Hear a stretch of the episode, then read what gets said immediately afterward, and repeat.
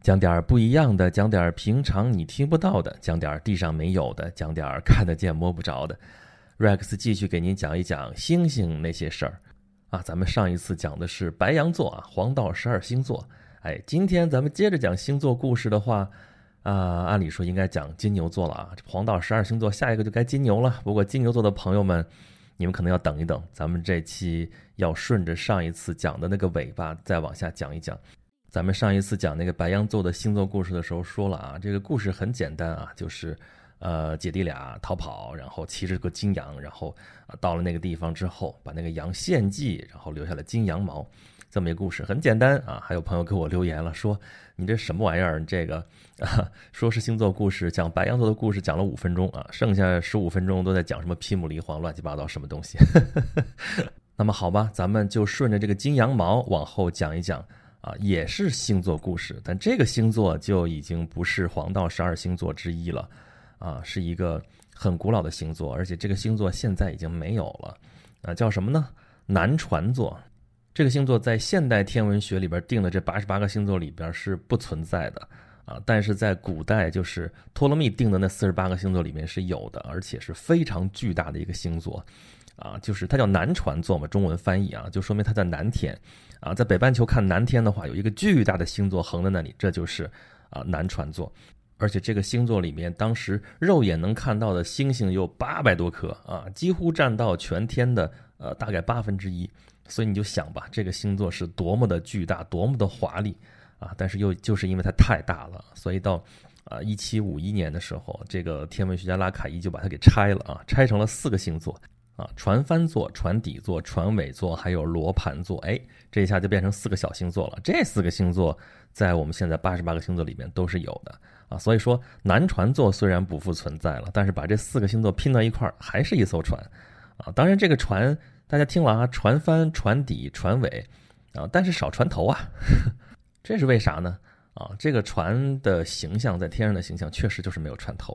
啊，说是隐在迷雾当中，或者说在状岩里边啊。这个状岩是怎么回事？咱们后面讲它的故事。这艘船非常非常的有名啊，要不怎么会把它升到天上变成星座呢？那么这艘船是干什么的呢？啊，这艘船叫阿尔戈号啊，就是南船座这个名字啊，咱们翻译成中文是南船座，人家本来的拉丁文就是阿尔狗，就是阿尔戈号啊。它为什么叫阿尔戈号呢？是因为造船的这个人叫阿尔戈斯 啊。那么这艘船它。有什么样的故事呢？啊，它就是跟咱们上一次讲白羊座后面那个金羊毛有关啊。它这艘船是一艘英雄的船，一艘友谊的小船 啊。咱们最近不是在流流行说那个友谊的小船说翻就翻嘛？啊，为什么叫友谊的小船呢？啊，因为是 friendship 嘛。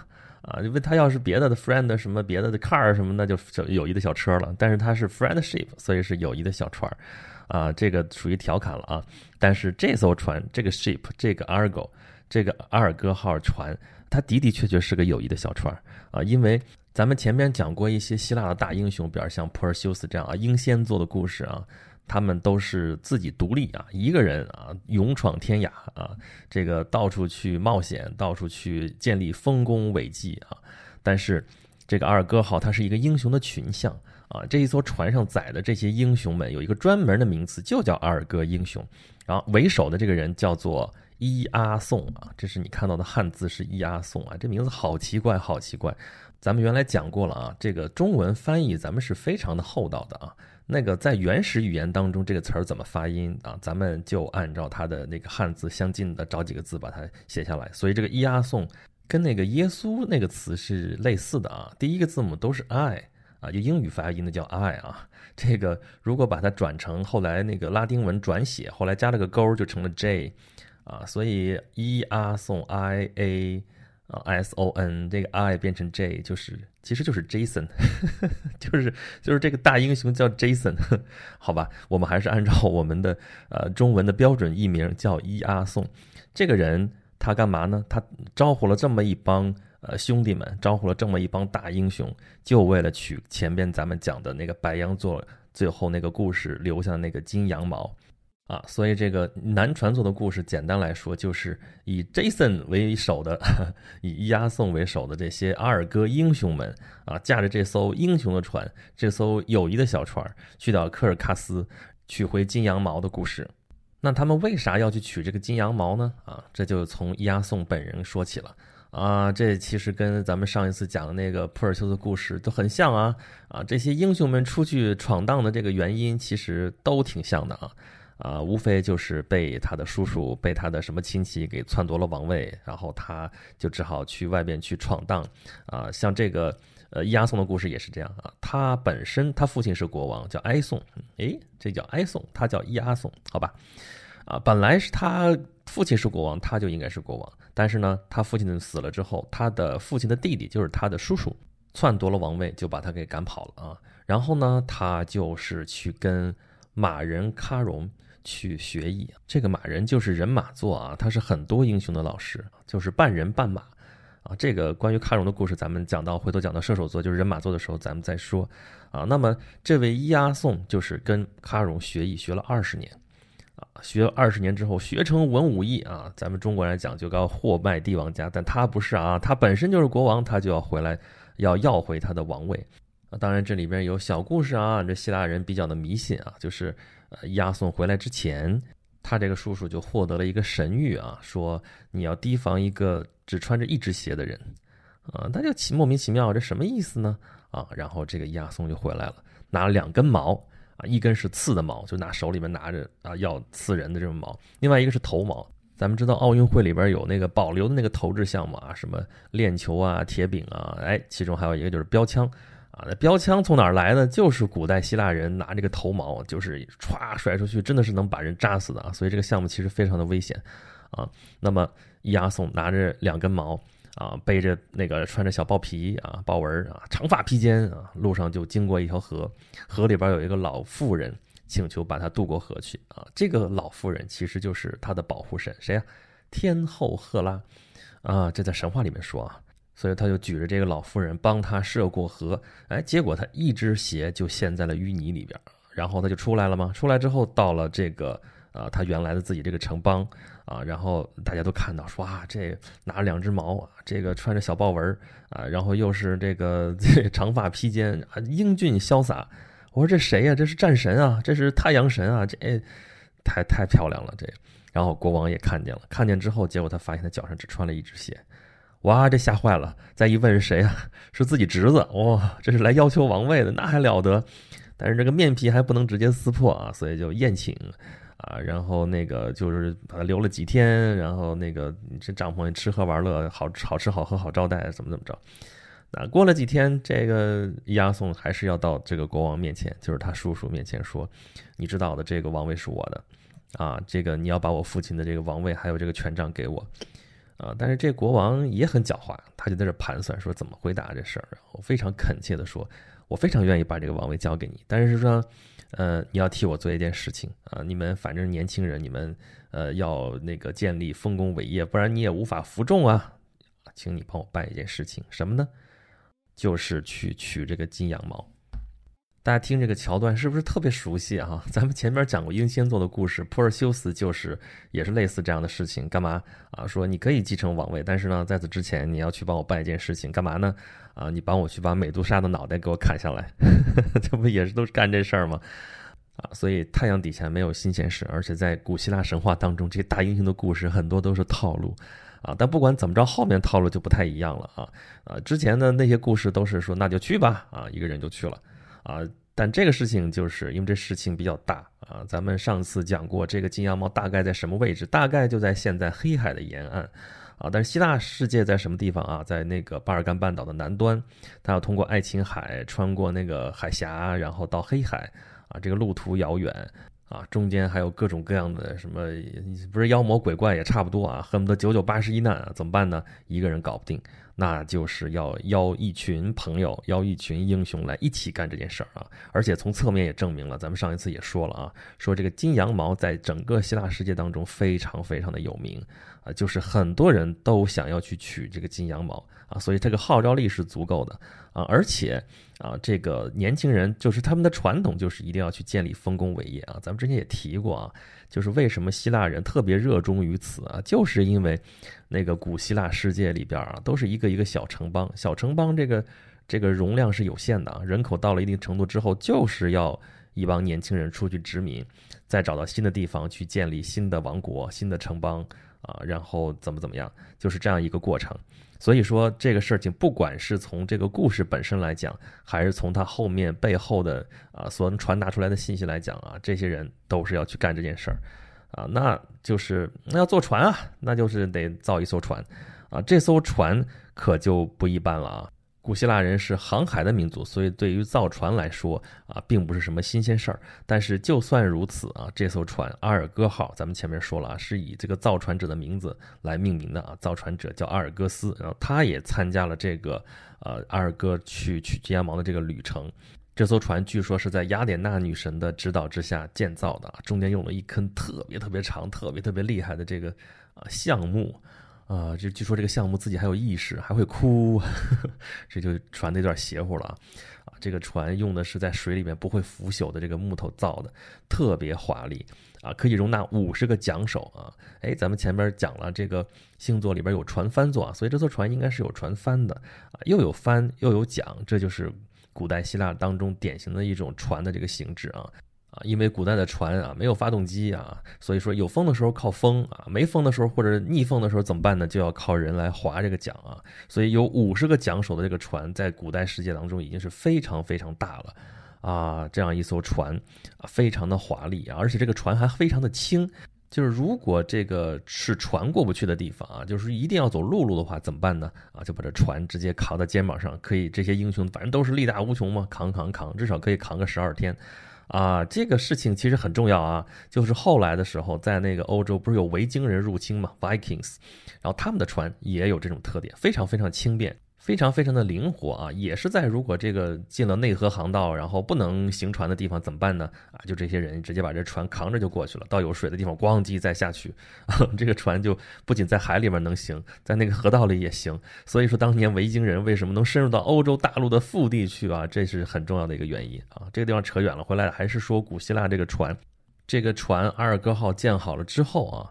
据说这是希腊人敢于行驶在大海上的第一艘大船啊！这说明了这个故事实在是很早的一个故事啊，就是二哥英雄的这个故事。这帮英雄们也都是辈分比较高的啊。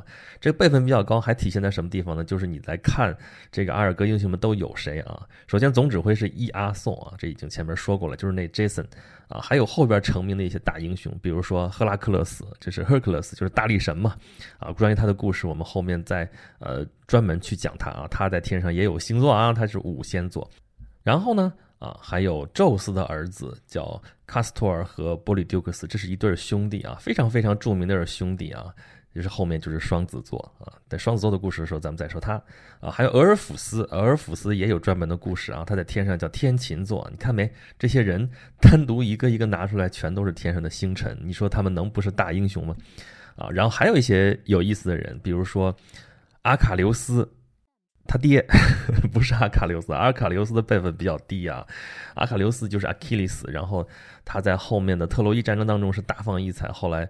啊，死在那儿了吧，对吧？阿卡琉斯之种也很有名，但这个时候这一辈儿是他爹，阿卡琉斯他爸，还有后来参加过特洛伊战争的大埃亚斯、小埃亚斯，他爸，他俩是不同的父亲啊。然后还有雅典国王特修斯，这也是有名的英雄啊。还有一个特修斯，他也有一艘小船啊，特修斯之船也是一个非常著名的船，而且呃有一个悖论就是以他来命名的特修斯之船啊。后边咱们再说啊。总之就是伊阿宋啊，纠集了这么一群希腊各地的英雄，然后造了一艘这么大的一艘船，这么华丽丽的一艘船，于是他们就出发了，就去找金羊毛啊。然后他们的经历呢很长很复杂，咱们简短截说啊。他们经历了一些比较有代表性的一些事情啊，比如说头一个就碰上了女儿国，这是我取的名啊，但基本上是这个意思啊。啊，这是一个岛啊！这个古希腊世界里边，基本上你碰到的都是岛啊。这个岛上的妇女非常强悍，把她们丈夫全给杀掉了。杀了之后，就是女人掌权。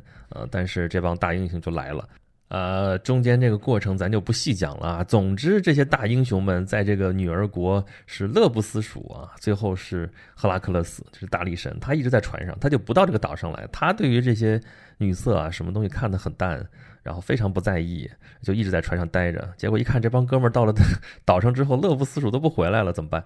然后就跑到岛上去把他们都揪出来，说你们到底干嘛去了啊？还记咱们去干嘛吗？咱们不是去取金羊毛吗？你们要就在这儿待着，那我走了啊！你们在这儿待着吧啊！后来这位说的大家都很羞愧，说不行，咱们还得接着走。那刚第一站就就赖在这儿不走了，这不是个事儿啊！然后他们就只好跟这些女人们依依惜别，然后继续踏上他们的旅程啊。然后他们后来碰到的是什么呢？是巨人国啊。这个岛上有好多的巨人啊，但是也有一个一些人，他不是巨人啊，就是热情好客，对于他们这些英雄也非常尊敬。然后他们联合在一起，就啊把这些巨人给干掉了啊，赢得了一场战争。然后啊跟这些热情好客的这些人呃就 goodbye 了。然后结果呢，这个船往前走啊走，风暴一吹，把他们吹回来了。说来他们自己不知道吹回来了，以为到了另外一个地方啊，觉得到了一个不友好的一个一些部落。然后那些人也以为受到了入侵，然后叮叮咣咣打了一仗，结果天一亮发现啊打错了，而且这个伊阿宋已经把那个他们这个国王已经给干掉了，这是大水冲了龙王庙，自家人不认自家人，这是一个乌龙事件啊，但是发生了也就发生了。啊，所以这一路上跌跌撞撞的，其实是发生了很多莫名其妙的事情，啊，结果到后来，这个赫拉克勒斯，刚才咱们说那么重要，起了那么大的一个作用的一个赫拉克勒斯啊，中间因为某种原因吧，咱具体不说了，啊，他就被留下来了，就是他去找他的一个朋友吧，然后就再也没回来，但是这个旅程还要继续啊，所以这个船接着往前走啊。后来这个旅途过程当中啊，这个波利丢克斯还跟当地的这个国王啊打拳击啊，还那个救了一个呃希腊人，这是一个预言家啊，就是那个有一群美人鸟，他受诅咒了嘛，美人鸟过来抢他吃的，他老是吃不到东西，饿的，这帮英雄过来帮助他，哎，为了表示感激，这个预言家告诉他，你后边还会碰到什么什么什么什么东西啊，把这个路全都给他指明了啊，指明了方向，然后后面碰到的就是壮岩，咱们前面说的壮岩。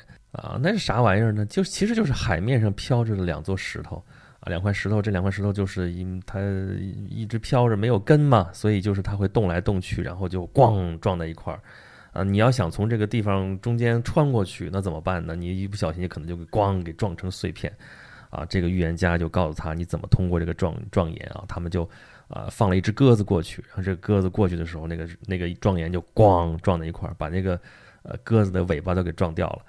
啊，然后趁着的那个石头打开的时候，然后这船赶紧往前走，呜，啊，终于是在那个撞岩啊撞上之前，这个船过去了。这个当然船尾还是受了点擦伤啊，总之是成功的过去了。这就是撞岩啊。咱们刚前面说船尾座在天上的时候没有船头，就是据说就是它是在那个撞岩里边。然后后来又经过了一些，咱就不细说了啊。这个这个这九九八十一难的太多了，啊，结果他路上还碰到了这个呃弗里克索斯的儿子们，有四个儿子。弗里克索斯是谁？就是大家因为我特意的不给大家说那么复杂的名字啊，但是这个地方可能要说一句，就是上一次咱们说的白羊座那个骑着那个公羊逃到了这个呃这个黑海北岸的科尔克斯国这个人，这个小孩儿，这个弟弟。就叫弗里克索斯，然后他呢是娶了当地这个呃国王的女儿啊，然后生下来了四个儿子，这四个儿子结果就被他外公啊等于说给赶出去了，然后生活特别的落魄，但是他们想取回他父亲留在这个王国的东西，那主要就是金羊毛，所以跟这些英雄们一拍即合，然后他们就到了这个科尔克斯国，见到了他的国王叫埃尔特斯，这个国王。真的是他之前也获得了预言，说这个金羊毛就是他的这个保命的本钱，这些东西不能随便让人给取走，取走了他也完蛋了。所以这个结果就可想而知啊，这国王肯定是不乐意把这个金羊毛给他的，但是呢又不敢直接说啊，直接撕破脸的这个成本也很高，因为这个二哥船上的这帮英雄都是希腊世界里边最厉害的一帮英雄啊，真惹恼了他们，对他们古王国来说也没什么好处。那只能是想一点办法，还是出点难题，也是想先试探试探这帮英雄们啊。所以就说，你们先帮我做一件事情吧啊，还还是这种套路啊，先帮我做一件事情吧。什么事情呢？我每天都会干一件事儿，什么事儿呢？啊，我在那个草地上面有两只神牛，这个神牛不是一般的牛，有铜蹄，那蹄子是铜的，鼻孔里面还喷火，啊，这个牛呢拉着是要耕种那个很荒贫瘠的那个田地，但是种的呢不是种子，不是说你长出来长穗的，那就太容易了，啊，种的是龙的牙齿。啊，龙的牙齿种进去之后，收获的也不是一随随便便的什么东西，而是长出来的就是一些人啊。这些人出来就好斗，互相之间杀来杀去，而且还会杀你，过来刺杀。你的任务就是要啊把这些人全部杀死啊。他所以说每天我要干这件事情啊，驾驶神牛耕种，然后那个呃种完了之后把这些人干掉，每天干这一件事儿。现在你来帮我干这件事儿，如果你能干得成，我就把金羊毛给你，让你带回去。如果干不成，那就啥也甭说了。哇，这个事儿听起来就挺邪性的啊！这英雄们这是一筹莫展啊，但是他们却获得了意想不到的帮助啊！当时他们救那个预言家的时候，说他可能会受到爱神阿弗洛狄特的帮助。那么在这个时候，确实爱神就给他的帮助啊，就是那个到处射箭的爱神小爱神啊，厄洛斯啊，在那个。